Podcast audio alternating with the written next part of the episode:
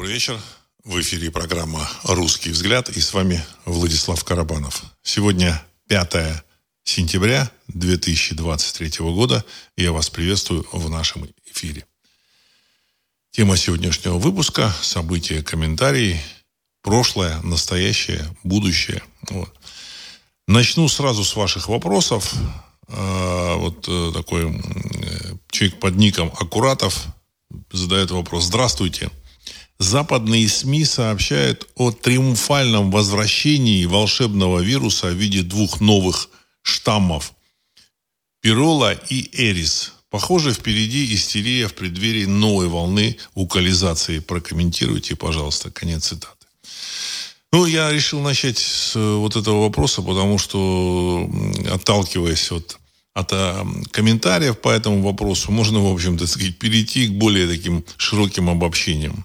Ну, действительно, на самом деле вопрос не только в волшебном вирусе, который вдруг внезапно стал там пробуждаться. Ну, это все очень условно. Пробуждаться, это очень условно. Сегодня я читаю прессу, э, такой душещипательный рассказ о том, что Париж атакуют тигровые комары. И, в общем-то, эти тигровые комары, они собираются атаковать не только Париж, но они собираются атаковать и еще Италию, там, Испанию, возможно, в общем-то, вот какие-то вот эти страны.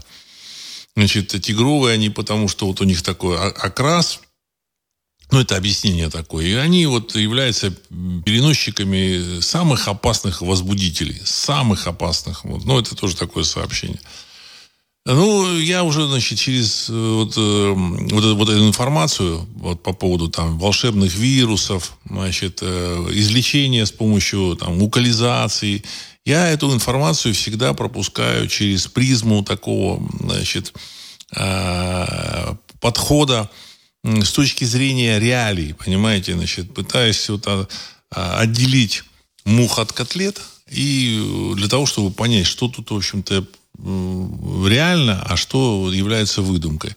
Ну, как правило, в таких вот душещипательных историях, э, направленных на то, на то чтобы запугать обывателя, э, реальным является э, сказать, только, только вот там слово там, комар.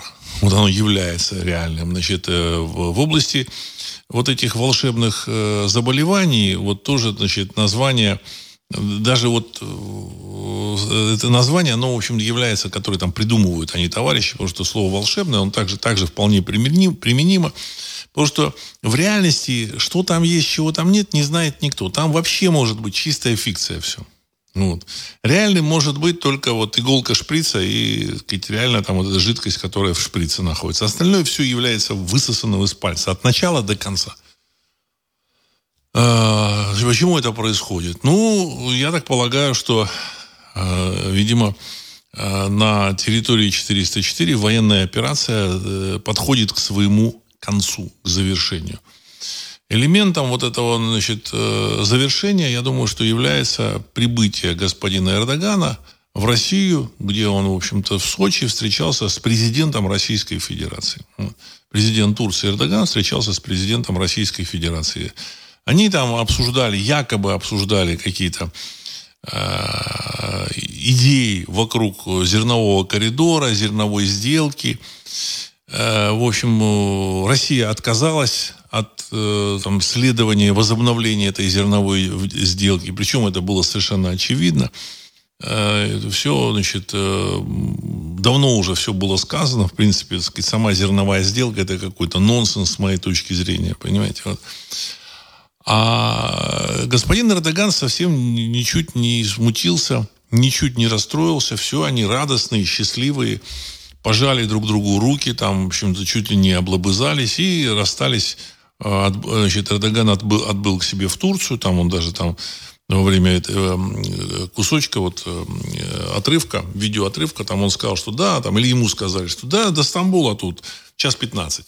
Час 15. И все, и, и, и отбыл. Вот. А оба, значит, еще сказал спасибо. Оба были вот президента, российские и турецкие, были вполне себе удовлетворены. Я так полагаю, что вот эта зерновая сделка, это была э, обсуждение зерновой сделки, на самом деле это была просто ширма. в реальности обсуждали что-то другое. Ну, что другое, мы можем только догадываться, если вот, так сказать, составить сложить вместе так сказать, странные такие вещи, которые вроде не слагаются. Там тигровые комары в Париже, которые раз, разносят якобы какую-то так сказать, страшную заразу. А, пробуждение вот этого волшебного вируса, какие-то новые там волшебные, так сказать, супер, супер ужасные штаммы. Вот все вместе складывая, мы э, можем уже так наметить какую-то картину, там кое-что добавить пунктиром и прийти к следующему выводу. А, видимо, на, на главные игроки, которые находятся там на Западе, они решили, что, ну, в общем-то, а, вопросы на территории 404, они, по-видимому, по, по-видимому, в той или иной мере решены. А, я так полагаю, что одним из таких важных элементов этого решения была зачистка территории от населения, в первую очередь гражданского. Это гражданское население благополучно отбыло из этой территории. И теперь, значит, на этой территории живет около 20 миллионов человек. И, в принципе, в случае каких-то там сложных событий там, в той же самой Америке или еще в каких-то странах, э, эта территория может быть использована для расселения вот таких э, привилегированных беженцев. Привилегированных. То есть людей, которые нужны, которым нужна нормальная, более-менее спокойная территория. При всем при том, что на этой территории э, происходили боевые действия, тем не менее это спокойная территория с достаточно спокойным населением. Ну вот, то есть не сравнить там с какой-нибудь Сирией или с какими-нибудь африканскими странами. Там другие люди – вот. А здесь очень спокойно, их как-то можно построить, как-то выдавить, они там уезжают из этой территории, э, там, ругаясь, может быть, э, возмущаясь, но тем не менее они так все-таки покинули ее вот, под э, различными объяснениями, что идет, в общем-то, такая-то очень важная военная военная компания, вот, они там чего-то там защищают, их там какие-то защитники. Ну, в целом, э, главной задачей была не информация о том, что они там делают, а главная, значит, была э, задачей была, было то, чтобы эти люди уехали из этой территории. Ну, видимо, какие-то еще остались, поэтому идет, продолжается мобилизация. Ну, вот. Причем при, она приняла какие-то совершенно такие невероятные формы.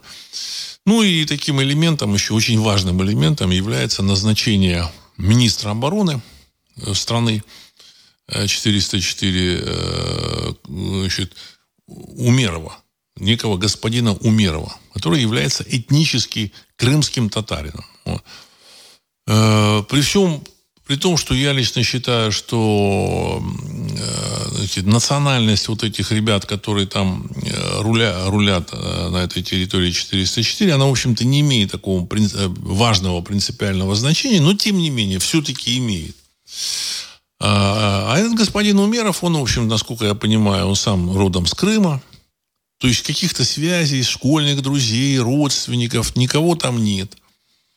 Никакого, никакой связи с этой территорией нет. Значит, Э, и назначение его министром обороны, оно э, ознаменует успешное завершение всех, в общем-то, так сказать, вот этих кампаний э, и военных кампаний. А вот эти, так сказать, его там предшественник, вот этот Резников, он благополучно отбыл послом в Великобританию. Все, все получили какие-то свои медали, какие-то ништяки. Руководство вот этого, вот этой территории, которая там руководила до последнего времени, они тоже там как бы хорошо, так, насколько я понимаю, поднялись. И можно уже отбывать э, куда-то в более спокойные места. И вот на примере вот этого Резникова показали, как человек э, с чувством выполненного долга, с имуществом в Великобритании, вот, значит, отбывает туда, причем под аплодисменты местного парламента. Все замечательно, и все там поняли, что опа, все, все, в общем-то, эпопея, она завершается. Вот. Э, во что это будет выливаться, как это будет происходить, мы, мы не знаем. Я могу только вот предполагать. Все, что я говорю, это мои предположения. Но я так полагаю, что мои предположения, э, они наиболее близки к реальному положению вещей. И самое вот важное вот, слушателям помнить о том, что то, что идет по средствам массовой информации, то, что транслируют те или иные правящие круги, и то, что транслируют на публику, и то, что есть в реальности, это могут быть совершенно разные вещи, прямо противоположные. Прямо противоположные. Начиная, так сказать, от, от той же самой школы, вот я в прошлом выпуске говорил, там в школе, там, говорит, ну да, вот мы тут хотим, чтобы дети получили знания, тра-та-та. Вот. Э, при том, что этих детей, значит, начинают там загружать непонятно чем. Непонятно чем. Это, сказать, элементы э, политики, там, значит, начиная с э, эпохи там, Романовской империи, когда их там чем-то грузили, вот, и заканч... Э, Советским Союзом, значит, элементами Советского Союза, когда их грузили тригонометрией, которая нужна, там, возможно, а нужна кому-то, кто занимается какими-то расчетами с логарифмическими линейками. Но, в общем-то, тригонометрия была не геометрия. Тут мне этот, начинают задавать вопросы, говорят, ну вот как же геометрия нужна, ребята? Если вы, не, если вы закончили школу и не понимаете разницу между геометрией и тригонометрией, это говорит о том, что это вообще не нужно. Совершенно вам. Вам точно не нужно. Вот.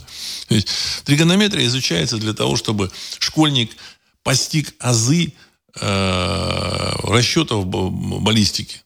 Баллистики. Чтобы, если вот тот случай военных действий, он заканчивает школу, чтобы он сразу там попал в какое-то артиллерийское училище, и через полгода он уже мог быть там каким-то наводчиком, каким-то расчетчиком, еще что-то. Но, опять же, это в советское время. Сейчас уже это делает все-таки программное обеспечение. Ну, вот. Но, опять же, уметь это нужно. Но в артиллерии. А, или, например, вот э, тоже я тут просто посмотрел сюжет о том, как школьников отправляют э, с Ямало-Ненецкого автономного округа, э, с Ямала. То есть есть такой замечательный полуостров Ямал – который, насколько я там знаю, находится, в общем-то, в глубоком Заполярье. Э, там весна, там, э, весна там, там полмесяца, там, осень там тоже полмесяца, лето два месяца. То есть, ну, ну, но эти люди, у них основной, основной промысел – это выпас оленей. И вот сейчас, оказывается, самый пик, когда этих школьников забирают в интернаты, чтобы они там чему-то учились в школе. А я читал статью там тех же самых вот этих э, чукчи, кажется, там, э, там живут местное население. И вот эти вот чукчи говорят, что, вы знаете, вот эти дети, которые там э, отправились в интернаты, они на самом деле потом вот возвращаются вот в стойбище. Они менее приспособлены э, по сравнению с теми детьми, которые вот в 90-е годы там эти школы работали, интернаты работали с какими-то перебоями. И поэтому вот этот народный, эти промысел их там традиционный, он, в общем-то, возродился возродился, потому что они вот в, в, в это время, самое тяжелое время, там зима, там осень, весна, когда вроде они должны быть в школе, но вот в 90-е годы они переняли вот эти вот э, приемы у своих там родителей, у своих предков. А детей, которых забирают в школу, они, э, кроме там Достоевского, там замечательных таких русских э, писателей значит, и поэтов, и, там, они, в принципе, так сказать, э, то, что им реально в жизни там пригодится, они многое не узнают. Конечно, нужно знать про великих русских там писателей, про Толстого, Достоевского, там, Некрасова, вот, Пушкина и Лермонтова, все это хорошо. Но как, как э, вести хозяйство с оленями, они тоже должны знать. И как вот не печально это будет, вот реально это печально, да, так сказать, эти дети, Э, они э, сознанием Пушкина и Достоевского, они менее жизнестойки, и у них меньше значит, э, выжить, вот, чем у ребят, которые там обучились вот этому мастерству выпаса оленей. Понимаете? Это, это реальность. Вот. Вот здесь Андрей Тушина пишет, Владислав, на Ямале живут не чукчи, а ханты и манси. Ну, пусть будут ханты и манси. В общем-то, я ко всем к ним замечательно отношусь. Вот. Я просто значит, описываю вот, вот реалии, реалии жизни. Реалии жизни. Вот. О том, да, тут один, так сказать, там человек тоже там написал о том, что э, тригонометрия нужна для тренировки ума. в школе для тренировки ума. Я думаю, что, а почему для, для тренировки ума там мух не считать, которые залетают, вылетают там из этого самого, там из, из школьного класса или все что угодно там вот сказать делать. Там, в городки, чтобы не играть, тоже надо рассчитать там баллистику, все такое. На самом деле э, школа, она должна существовать, она должна э, давать информацию. В общем-то, школа во многом это делает. Вот. А все равно в школе значит, огромное количество так сказать, людей, там, учителей, которые там, действительно преданы своему делу. Но, с другой стороны, та информация, которую дает школа, она зачастую не нужна, либо она зачастую является искажением реалий. Реалий. В том числе и того, что касается значит, там, происхождения народа, духовного мира. Там школа, школа вот, э, российская школа современная, это светское такое э, Э, не связанная с э, этим религиозным просвещением или духовным просвещением. Может, это и хорошо, потому что то духовное просвещение, которое было, когда там вот, запихивали правоверие, ну, которое назвали почему-то православием, вот, но это реально считалось раньше правоверием. До там начала, до середины 18 века оно как бы считалось правоверная религия. Православие потом, так сказать, товарищи Э, попы, они решили, что как-то православие звучит приятнее для уха. Приятнее. И поэтому вот использовали вот этот древний термин. Потому что значит, в древности, видимо, вот этот термин, он был использован, разработан православием. А, Николай, здравствуйте. Небополитик Девятов давно уже твердит, что на Украину решили переселить Израиль. Поэтому методично там сокращают население. Об этом же как-то сказал Глазьев, после чего был снят со всех постов. Что вы скажете об этой версии? Конец цитаты. Ну, знаете, как бы, значит, на, на мир нужно смотреть вот реально. Реально. Я еще вот несколько лет назад э, в выпусках э, говорил о том, что Израиль э, это страна, которая вот была, появилась благодаря такому духовному порыву еврейского народа, иудеев, верующих в иудейскую религию, которые восстановили вот эту значит, страну на земле свои, своих исторических предков. Хотя, так сказать, там с предками есть тут свои сложности, но в религиозном отношении они, в общем-то, вернулись там, сказать, в землю обетованную, возродили. Действительно, это вылизанная страна, в которую вложено колоссальное количество труда – я в Израиле был, смотрел, видел, и хочу сказать, вот люди думают, что там в Израиле, там это, а, они там, так сказать, только отдыхают под пальмами. На самом деле, вот, местные жители, они говорили, что они очень много работают.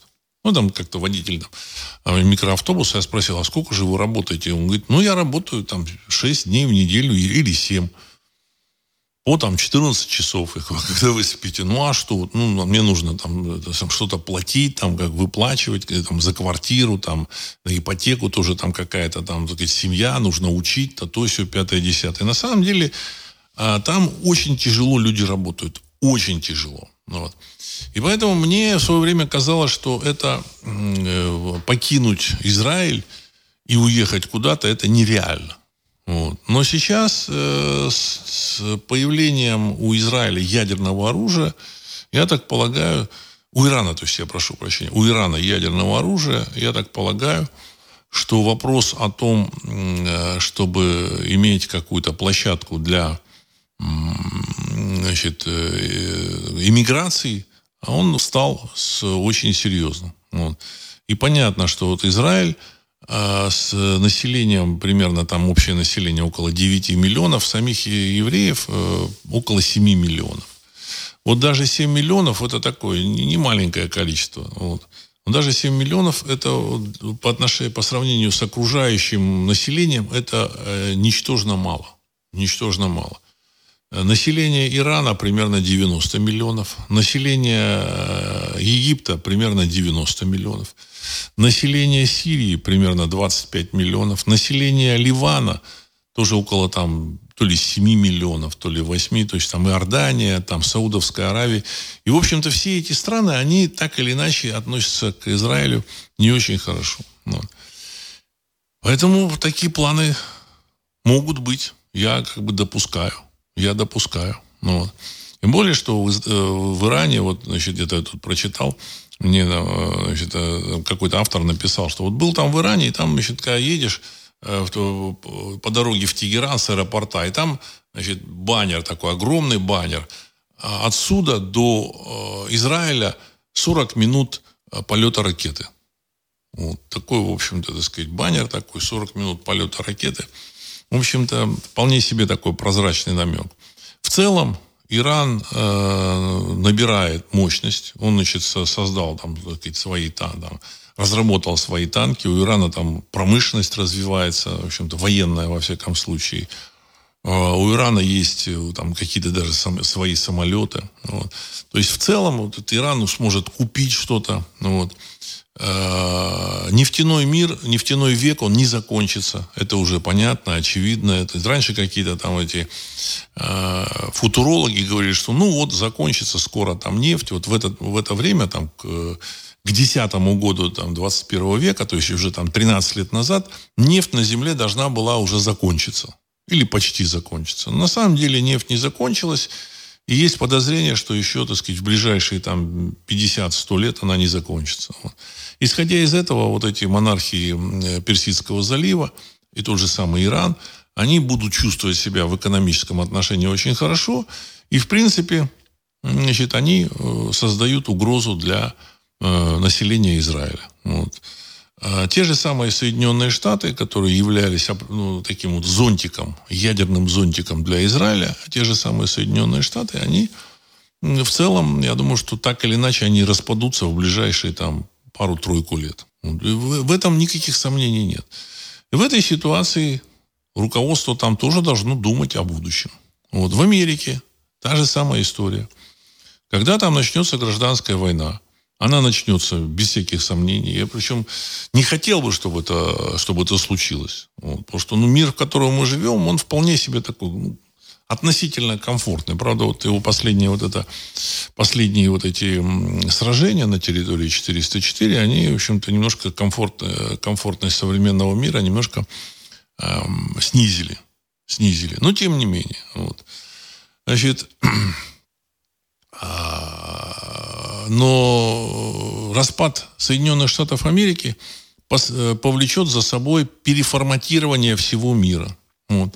Включая то, что вот, допустим, вчера там э, какой-то деятель там тоже из э, российских там депутатов, он сказал, ну, знаете, если в Америке начнется гражданская война, э, все правительства и э, руководители европейских стран будут толпиться в приемной Кремля. И так, вообще, там публика так удивленно на него смотрит. А, а он говорит, а что, а что, а что? Есть какие-то другие варианты, а других вариантов нет, понимаете? Ну, реально нет других вариантов. Не, реально нет. Европа, она с точки зрения такого драйва, вот, такого духа, она сдулась. Сдулась. Вот. У них главная еще задача будет стоять сохранить свою э, идентичность. Понимаете? То есть, американцы очень активно поработали с Европой, э, ну и сами европейцы тоже, так сказать, потрудились. Ну, правильно, правда, отобранные теми же самыми какими-то кукловодами. Завезли гигантское количество э, мигрантов вот, из совершенно других культур. Причем это культуры настолько другие, что там люди вроде бы с планеты Земля, но на самом деле они ментально, вот эти люди, ментально, психологически, э, культурно, там, по, по, по многим параметрам это, это люди с другой планеты совершенно. Совершенно другой планеты. Понимаете? И у них будет задача этих людей куда-то сплавить. Вот. Значит, я тут как-то обсуждал о том, значит, что, как они будут действовать. Я вот уверен, что немцы будут действовать очень жестко. Очень жестко. То, что немцы будут выселять мигрантов, у меня никаких сомнений абсолютно нет. Понимаете? То есть э, у них мигрантов, вот в Германии сейчас э, из 83 миллионов населения, э, либо мигранты, либо потомки мигрантов, это примерно 30 миллионов. Другой вопрос, что там 5 или 6 миллионов это мигранты из бывшего Советского Союза. То есть вот этих, конечно, они там трогать не будут. Там, может, пара миллионов там из Югославии, там, вот из таких стран. Но 20 миллионов или около 20 миллионов, это, в общем-то, выходцы из Турции, Сирии, африканских стран. Вот, значит, и этих людей, в принципе, туда отправили э, не потому, что немцы так очень сильно хотели.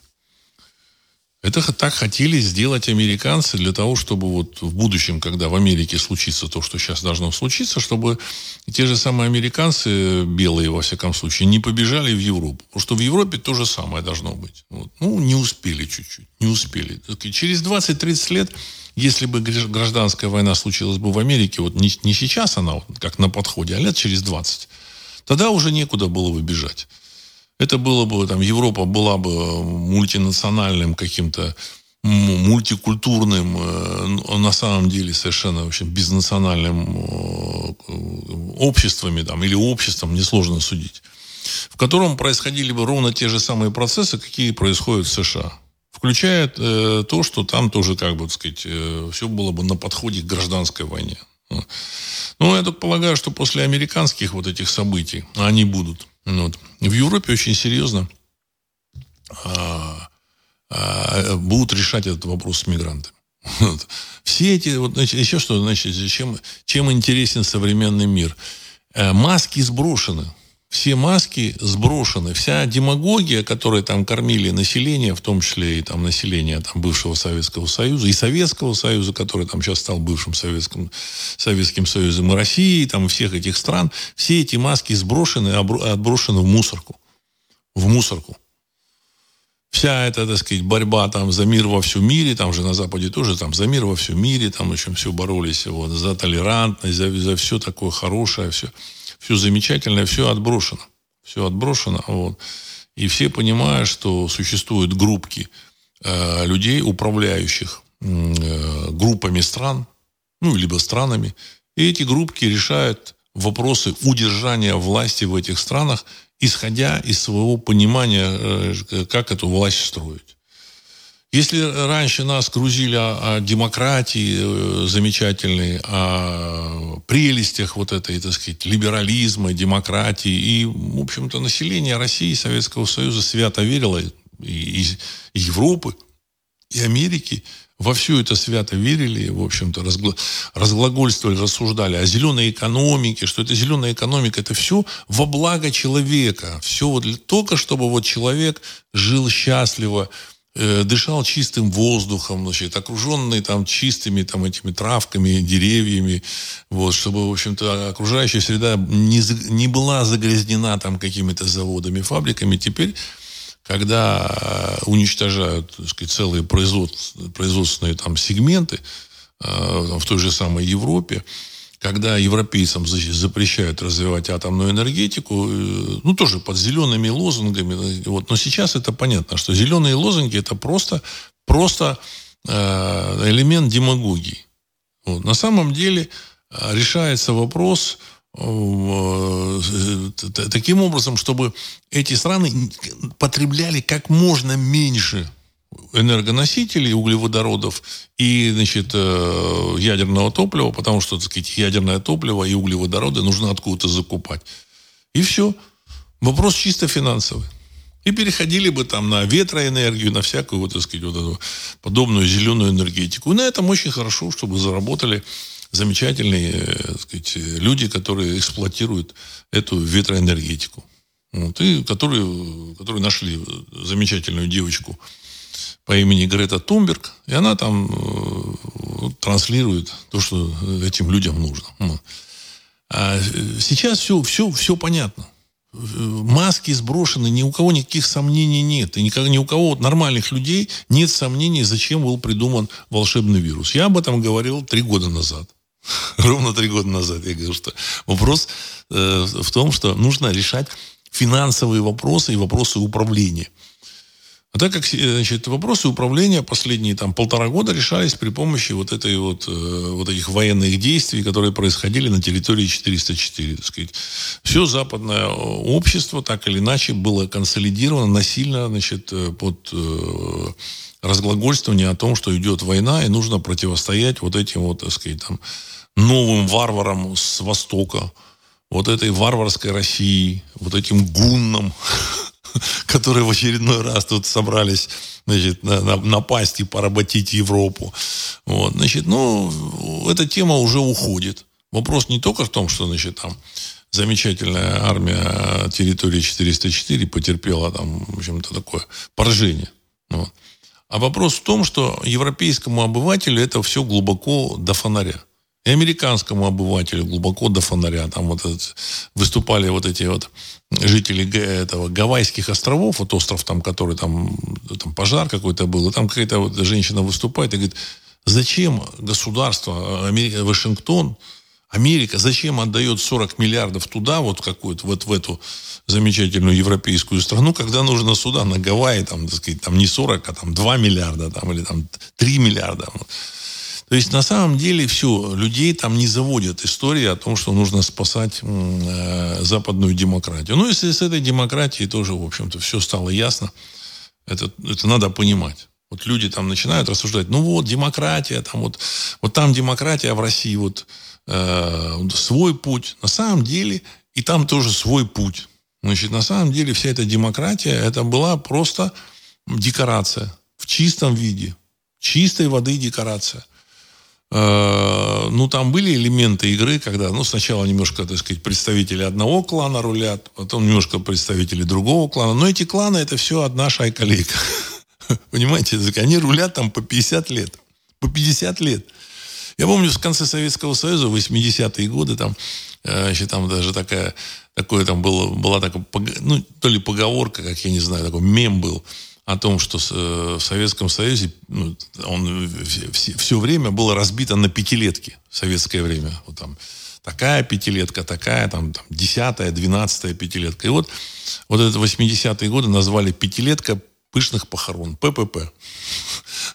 Потому что там вот эти старички из политбюро, они мерли там через каждые там несколько месяцев. Вот. Ну, но опять же, эти люди, вот если так по-честному на них, реально на них смотреть, они прожили очень тяжелую жизнь. Даже тот же самый вот, э, Леонид Ильич Брежнев, над которым так смеются все, ха-ха-ха, ха-ха-ха. Он реально, так сказать, он, был, он прожил очень тяжелую жизнь. Он реально воевал, реально.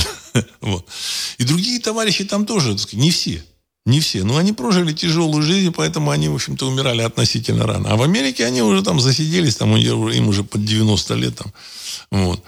Значит, и, и уже там американские там сенаторы, конгрессмены, они уже, значит, тоже там некоторые такие, значит, из республиканцев, там, вот, которых там, ну, случайно попали, там, ну, вот, республиканцы позволяют своим этим э, избирателям вот, выдвинуть каких-то, там, сказать, новых людей.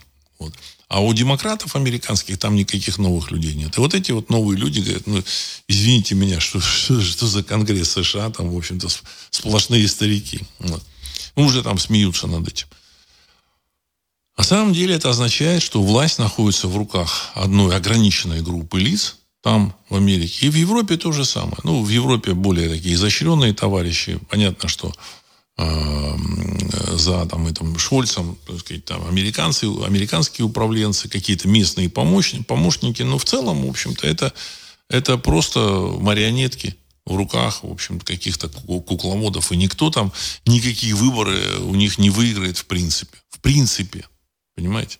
Когда какая-то группа людей, небольшая очень, контролирует прессу, э, навязывает свои правила игры. Вот это можно, это можно, об этом говорить можно, об этом говорить можно, об этом нельзя.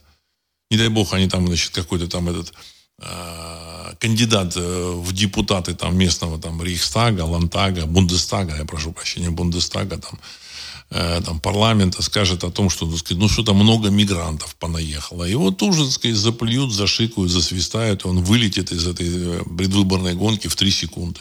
То есть, если есть люди, которые контролируют всю прессу, контролируют правила игры, то есть что-то можно, а самое главное, ведь, как правило, вот этот вопрос мигрантов, это самый главный вопрос. Это один из главнейших вопросов. Вопрос взаимоотношения с Россией то же самое. Не дай бог, там какой-то там местный там депутат скажет о том, что надо бы с Россией как-то тут замириться. То есть его так заплюют, зашикают и выгонят из этого там Бундестага или там парламента. И так во всем. То есть э, они могут обсуждать какие-то любые вопросы, но те, те, которые, так сказать, разрешает э, правящая группировка. И в, в этой ситуации правящая группировка не может вы, проиграть выборы никогда. У них есть деньги, пресса, И они навязывают правила игры, еще и какие-то административные так сказать, структуры, которые так сказать, всегда будут в, в их подчинении. И все, они не могут проиграть. Все остальное балаган.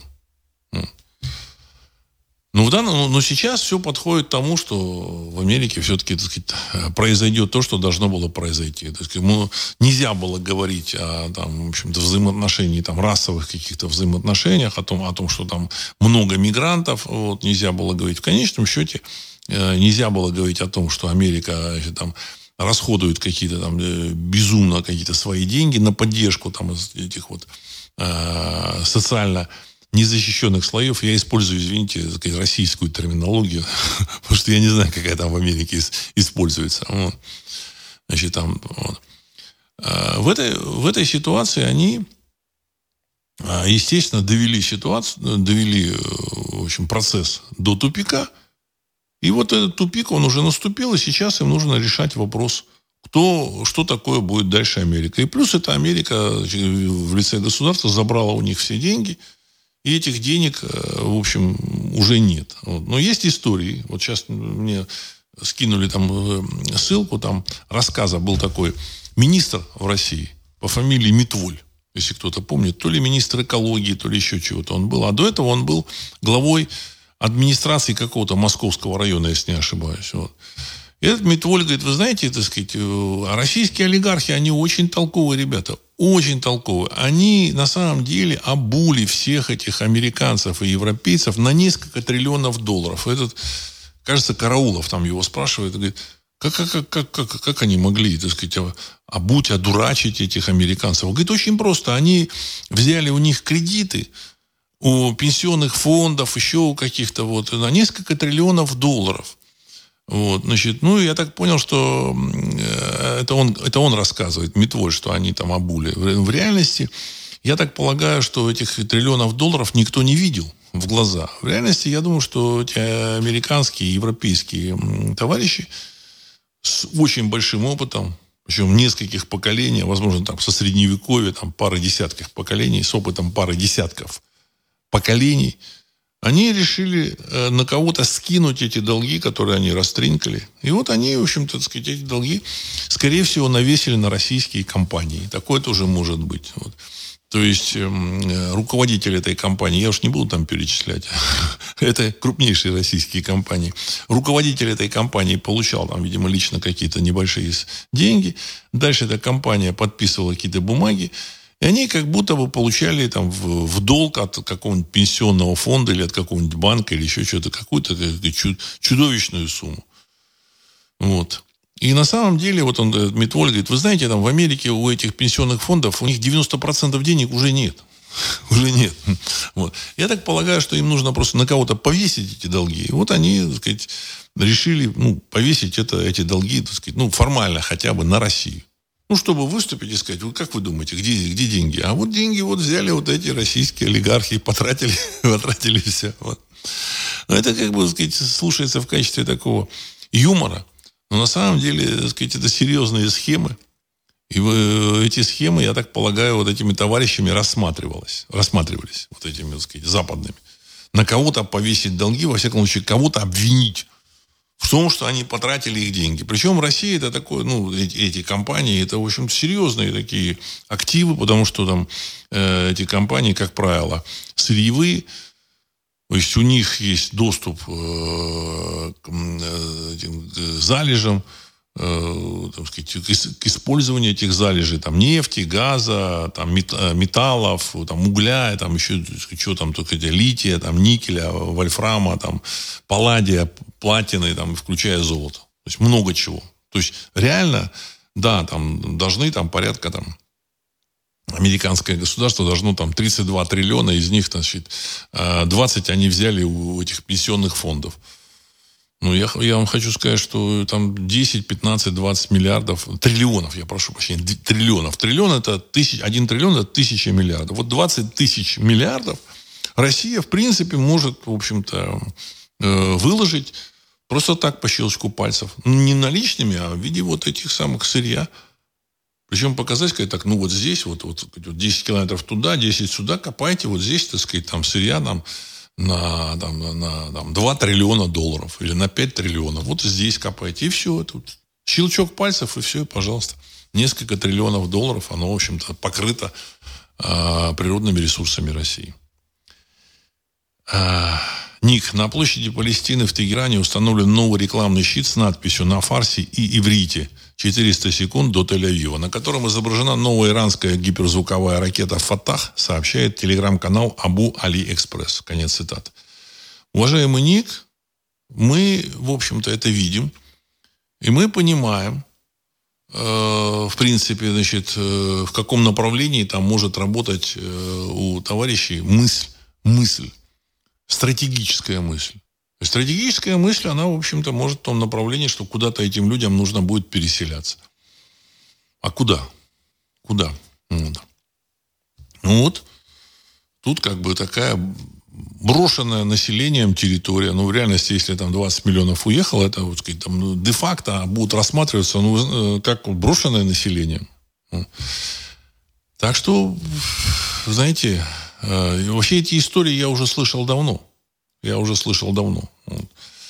А, и как оно будет развиваться, мы посмотрим. Вот. Ну и плюс в Америке, если начнутся какие-то события, а, значит, американцам, там 20-30 миллионов американцев, толковых, нормальных, они захотят куда-то поехать. Кто-то поедет в Россию, а кто-то поедет уже на эту самую присмотренную такую э, а, подготовленную территорию, которая значит, э, уже будет, не будет называться территорией 404. То есть как это оформить административно, они решат вопросы. Ну, поедут восстанавливать или еще что-то. Вот.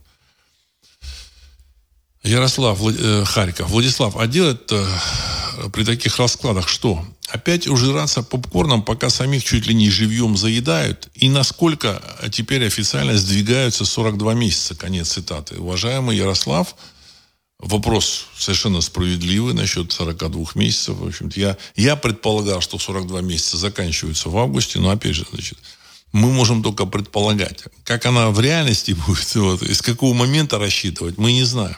Понимаете? Мы не знаем. Но вот. Сделать мы вот, в реальности ну, мало что можем. Вот, значит, э, вот даже там смотрим эти всякие ток-шоу там э, различные, значит,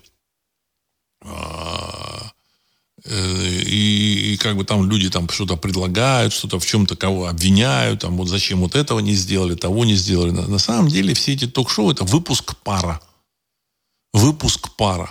Причем очень грамотный, качественный выпуск пара. Решения, которые будут приниматься, они совершенно не будут опираться на мнения, которые высказываются на российских ток-шоу. Понимаете? Потому что вся эта спецоперация, она, ну, там есть целый ряд вопросов, как она начиналась, как она проводилась и, и как она будет завершаться, мы вообще еще не знаем. И почему вот этот зерновой коридор был, еще много чего не знаем. Мы знаем только вот про пропагандистскую обертку. А что там внутри, какие там договоренности, какие там э, внутренние, так сказать, взаимо, э, взаимосвязи у этих, в общем-то, игроков – мы не знаем. Мы ну, знаем, что да, в России существует какое-то, вот, сказать, ядро управленческое, которое, в принципе, понимает, что значит, э, э, сливать э, Россию им, в общем-то, никак нельзя. Потому что, в общем-то, вместе с Россией их тоже, так сказать, с ними там э, партнеры разберутся как-то. Но, с другой стороны, они с этими партнерами прекрасно, в общем-то, находят где-то общий язык, играют в какие-то игры.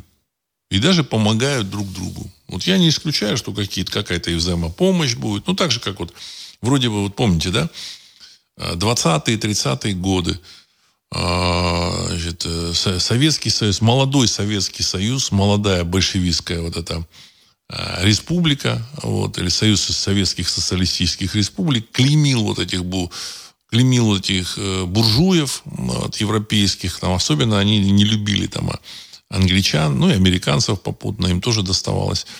Потом они клеймили там этих э, фашистов, а потом они заключили пакт о ненападении, прекрасно поделили между собой э, часть э, Польши. Вот. Значит, ну, как бы поделили, я ни в чем не хочу никого упрекать, тем более, так сказать, Советский Союз. Ну, в общем-то, они забрали по факту то, что должны были в теории забрать. Вот. А потом они прекрасно значит, нашли общий язык с, с американцами и с англичанами. Поэтому вот во, внеш, во внешнеполитических играх э, все происходит не совсем так, без, вся, без всякой да, особой идеологии. Понимаете? Вот. 45-й год э, война там завершилась, в 45 году в, в мае месяце, а потом, так сказать, в, в, в сентябре с Японией война завершилась. А дальше уже, так сказать, стороны начали думать, а что делать с бывшими союзниками. Жуков предлагал э, Иосифу Джугашвили э, двинуть наши войска и выйти на побережье Ла-Манша. А Черчилль, оказывается, тоже там имел свои, в общем-то, предложения. Вот. А поэтому американцы и продемонстрировали, кстати, э, бомбардировку, значит, бомбардировкой э, Нагасаки и Хиросимы мощность оружия, которое у них есть. Ну, чтобы показать, что у нас есть вот это оружие. И дальше это, наличие этого оружия, возможно, заставило советских руководителей задуматься, стоит ли двигаться, так сказать, в направлении Ла-Манша. А Жуков говорил, что мы, в общем, сомнем их как дважды два-четыре и выйдем на Ла-Манш. То есть, на самом деле, это противостояние, оно существует уже давно. Вот, двух миров. Значит, вот, э, Атлантического мира и Хартленда. Хартленд – это Россия. Вот, то есть территория суши. И оно, это противостояние, так или иначе должно чем-то завершиться. Я так полагаю, что дело идет к тому, что Хартленд, он, в общем, победит различные вот эти всякие исследователи, вот эти вот э, сторонники теории заговора, исследователи, в общем, каких-то, так сказать, там, древних каких-то тут э, взаимоотношений, потому что, ну, там, согласно там, немецким философам, все это восходит чуть ли не во времена Атлантиды. Вот. Значит, а Хартленд побеждает всегда. Понимаете? Всегда побеждает Хартленд. То есть вот эти вот атлантические державы, они э, оседлали море. Все хорошо, но на самом деле у них есть в этом слабость. Очень длинные э, плечи э, вот эти, так сказать, логистики. То есть Америка находится на острове, плюс Америка населена каким-то сонмищем народа, народов, вот, то есть единой такой нации американской не существует. Там поддерживался порядка, порядок именно тем, что существовало, существовала жесткая такая, в общем-то, э, э, законодательная как бы система, вот, ну, значит, и полицейская система, жесткая совершенно. Закон есть закон. Вот. Понятно, что там тоже какие-то допуски были, но тем не менее. Была правящая группировка, так сказать, это, в общем-то, там белые, белые американцы, они да, были правящей группировкой, англосаксы. Вот. А, были сказать, э, расы, которые, в принципе, в общем-то, сказать, были там со сниженными правами. Я так очень мягко говорю. Но они решили значит, создать американскую нацию. Так же, как вот в Советском Союзе решили создать советский народ, а американцы создают вот, их, их кукловоды. Ну, у них там для, для этого свои какие-то причины были. Вот. Там их личное э, происхождение, там какие-то там э, планы, вот. может быть, там помощь всяких инопланетян тоже было, подсказки. Они решили создать американский народ. Началась эта программа во времена правления президента США Эйзенхауэра. Когда была, значит, были проведены законы, запрещающие сегрегацию. Сегрегация – это раздельное проживание и раздельное воспитание. Сегрегация была в школах, магазинах, в автобусах. Вот эта часть автобуса для белых, это для черных. Это была сегрегация. Она, понятно, что она воспринималась публикой плохо. Но они решили, что надо создавать новую американскую нацию, сливать вот в этом плавильном котле вот этих вот, так сказать, людей разных племен, народов, рас, территорий, земель. Вот, значит, ну, начали.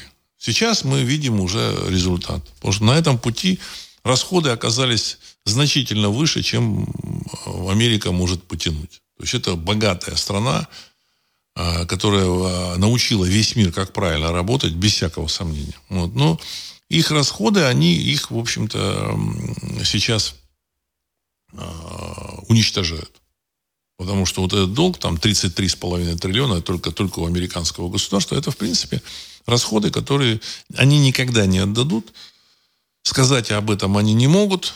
Но, в принципе, в общем, э, пенсионный фонд, э, пенсионные фонды потратили свои деньги, которые тоже Америка, то есть эти 33 триллиона взяты у пенсионных фондов.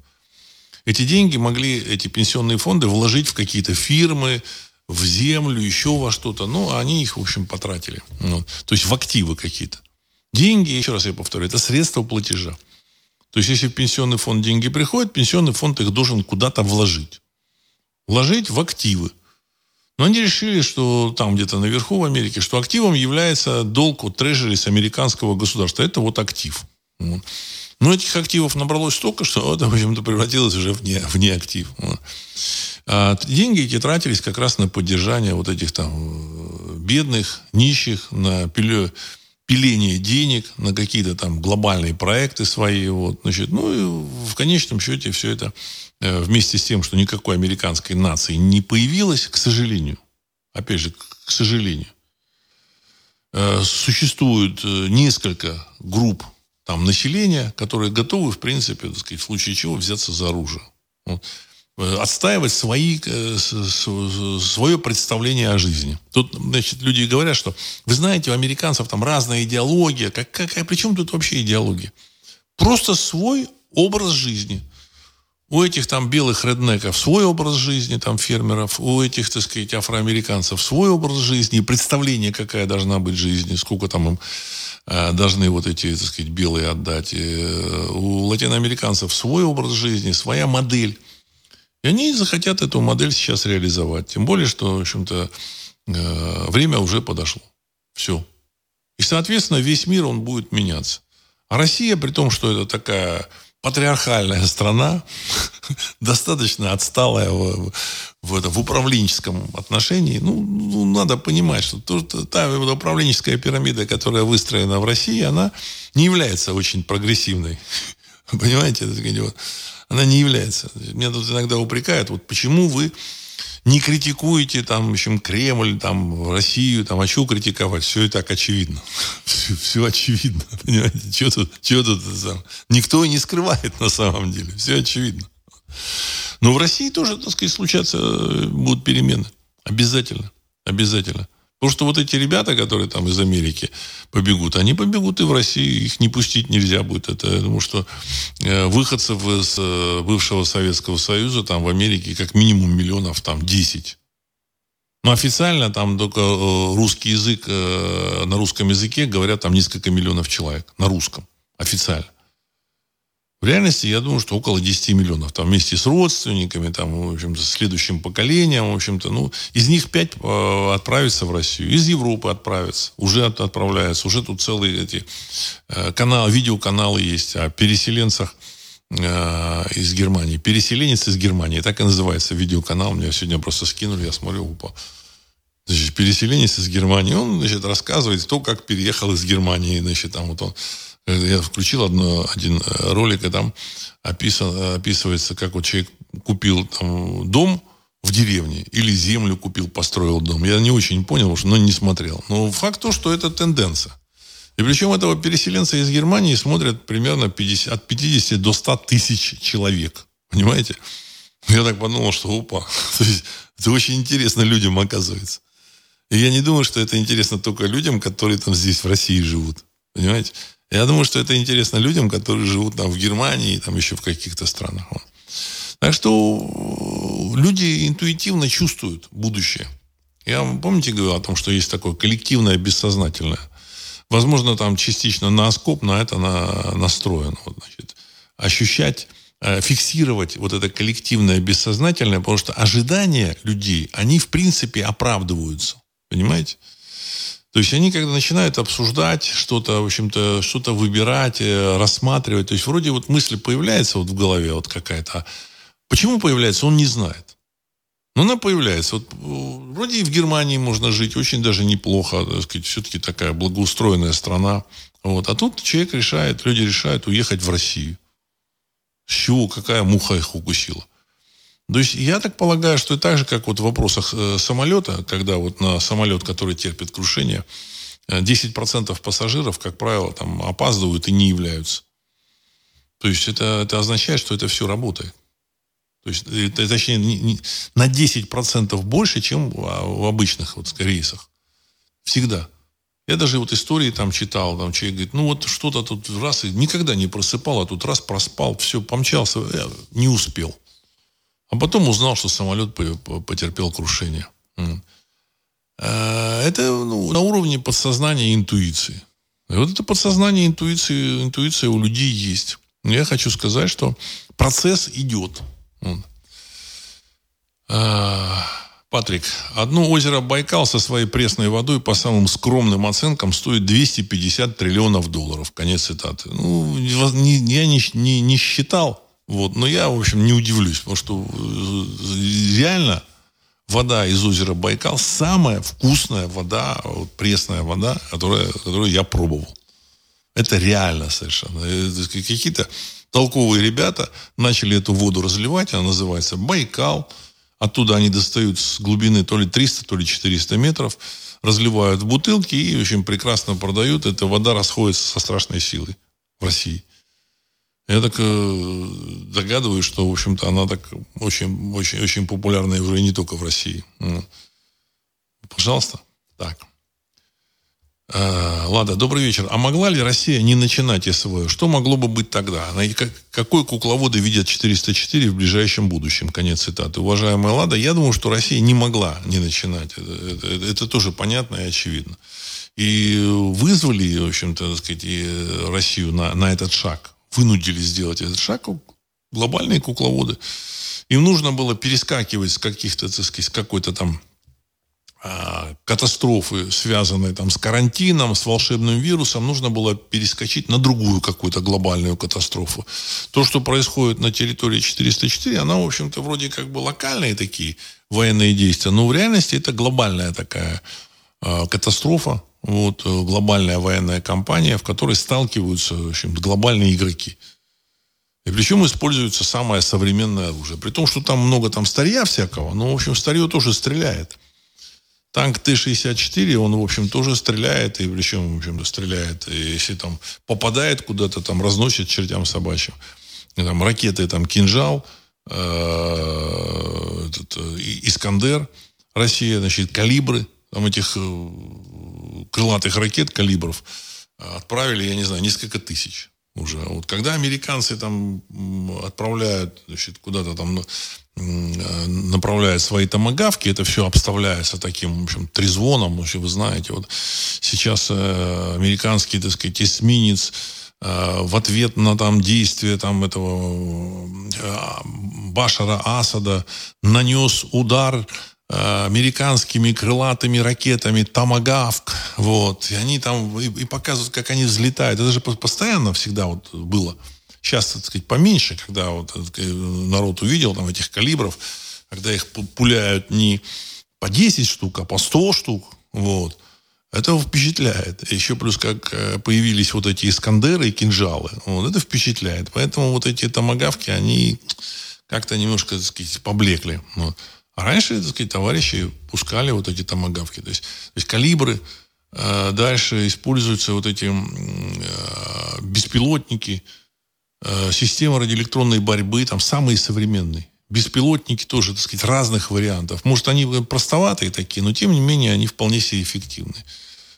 Со стороны сказать, западного мира там тоже используется система Starlink, то есть система управления войсками через интернет спутниковый, система наведения через э, GPS – спутниковая система наведения и так далее и тому подобное. То есть используются в наземной операции самые современные средства. Понятно, что это не та война, которая, ну, в общем, могла быть, слава богу, потому что э, это так, это, ну, просто такое э, толкание, толкание на поле по сравнению с той войной, которая могла бы быть. Потому что мировая война, в принципе, она она бы закончилась, конечно, если бы началась, она бы закончилась очень быстро. То есть это мировая ракетно-ядерная война, которая, в принципе, в общем-то, использует ракетно-ядерное оружие. Вот. Ну, глобальные кукловоды и российские товарищи, они понимают, что, в общем-то, сказать, развязывать эту глобальную войну никак не нужно. Ну, вот сейчас потолкались немножко, так сказать, ну, а как немножко? Ну, ну видимо, все-таки там э, приходят к выводу, что значит, западные партнеры приходят к выводу, видимо, что надо уже сворачивать. Сворачивать. Вот, то есть вопрос относительно решен. Ну, мне так кажется. Они относительно вопрос решили. Как там будет дальше? Ну, есть разные варианты. Есть разные варианты. Но я думаю, что вариант того, что эта территория, она будет как бы приберегаться для э, возможных переселенцев из разных дол и вещей планетарных, и она не исключена. Я бы так сказал. И к этому нужно относиться, в общем, так сказать, серьезно. Это то, что, то, о чем нельзя говорить. И вы это не услышите там ни по телевидению, ни в заявлениях там э, э, официальных лиц. Вот. Никто вам не скажет. Но это, оно как бы просчитывается. Просчитывается. Тем более, что я там еще лет 10 э, назад там прикидывал, что, так сказать, вот, значит, там э, Израиль это такая уязвимая очень территория. Очень уязвимая территория. Очень. В случае, если начнутся какие-то бадания, бадания, из, у Изра... Э, без Америки тем более, вот, у Израиля никаких шансов там практически нет. Ну, я надеюсь, они могут, могут еще договориться, но вероятность это, в общем, не очень высокая. Они вроде договорились там с Египтом, договорились с Арабскими Эмиратами, все, все хорошо. Но эти договоренности, они очень такими, такие, знаете, очень временные. Вот. Так что мы посмотрим. Вот. В любом случае, мы живем во время, когда мир меняется, и вот после начала гражданской войны в США все будет переформатировано. И мы, я думаю, что должны представлять тот э, мир таким, каким его хотим видеть. И он будет именно таким. Вот. И на этом я хочу завершить сегодняшний выпуск. С вами был Владислав Карабанов. Программа «Русский взгляд». Через несколько секунд композиция «Могучий прилив». Всего доброго.